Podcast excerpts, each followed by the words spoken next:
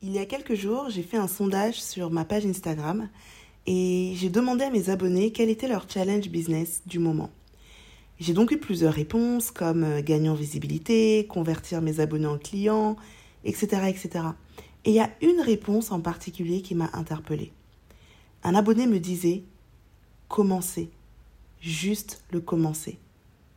Et en fait, on s'en rend pas compte, mais juste démarrer son business, bah, ça peut être un gros challenge. Hello, bienvenue dans Passion of Business. Je suis Angel, coach business, et j'accompagne les entrepreneurs qui désirent créer une marque forte et attirer plus de clients.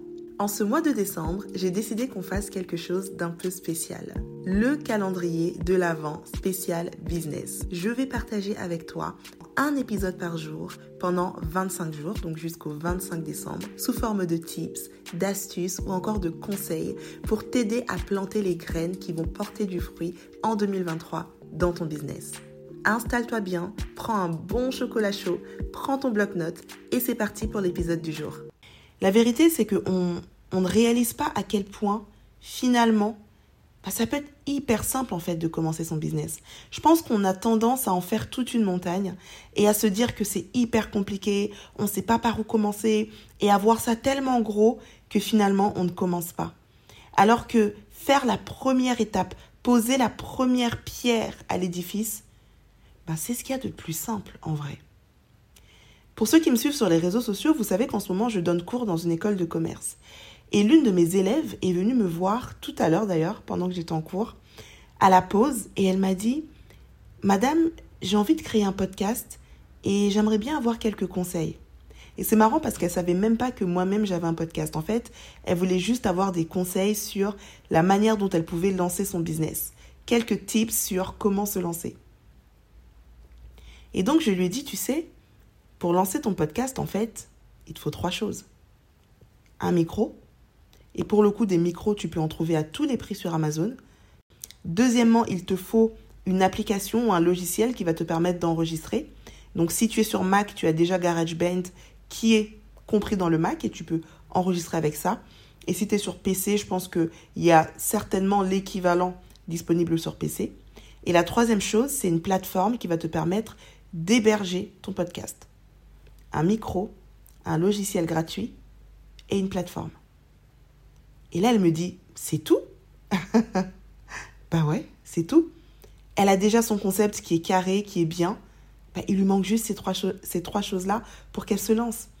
Et là, je lui ai dit, bah en fait, bah, tu pourrais le lancer cet après-midi, ton podcast. Et là, elle a souri, elle m'a dit, bah ouais, c'est vrai. Et c'est exactement ce qui se passe la plupart du temps avec les entrepreneurs. C'est qu'on pense qu'il nous faut six mois, un an, trois ans avant de lancer notre business, alors que très souvent, très très souvent, en une semaine, c'est plié. Je ne dis pas qu'en une semaine, tu vas lancer la version finale de ton produit. Mais ce que je dis, c'est que tu peux déjà poser les premières pierres et que tu n'as pas besoin que ce soit hyper compliqué avant de te lancer. Pourquoi? Parce que la seule information que tu as besoin d'avoir quand tu te lances, c'est comment est-ce que mon public va répondre à mon produit ou à mon service. Et la vérité, c'est que si la valeur que tu donnes à ta cible est assez forte, la forme sera secondaire. Le tout premier épisode de podcast que j'ai posté sur Passion of Business, donc ici, je l'ai enregistré avec mon iPhone. Parce que ça faisait des mois, voire des années que j'avais envie de, de lancer un podcast et qu'à chaque fois je me cachais derrière des excuses du genre j'ai pas le matériel, il me manque ci, il me manque ça.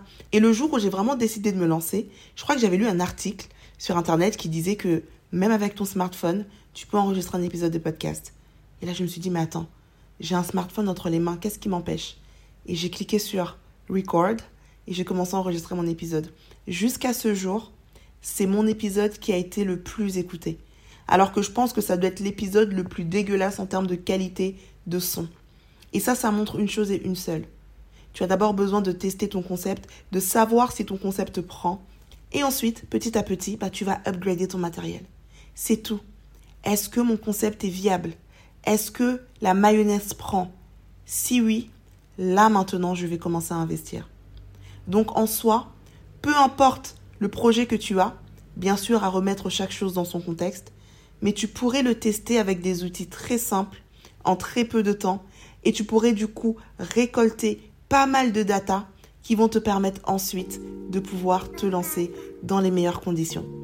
Voilà, c'est tout pour l'épisode d'aujourd'hui. J'espère qu'il t'aura plu. Si c'est le cas, n'hésite pas à me laisser 5 étoiles sur Apple Podcast et un petit commentaire sur la plateforme sur laquelle tu écouteras ou regarderas cet épisode. Quant à moi, je te dis à demain pour notre prochain épisode du calendrier de l'Avent Business. Et en attendant, prends soin de toi.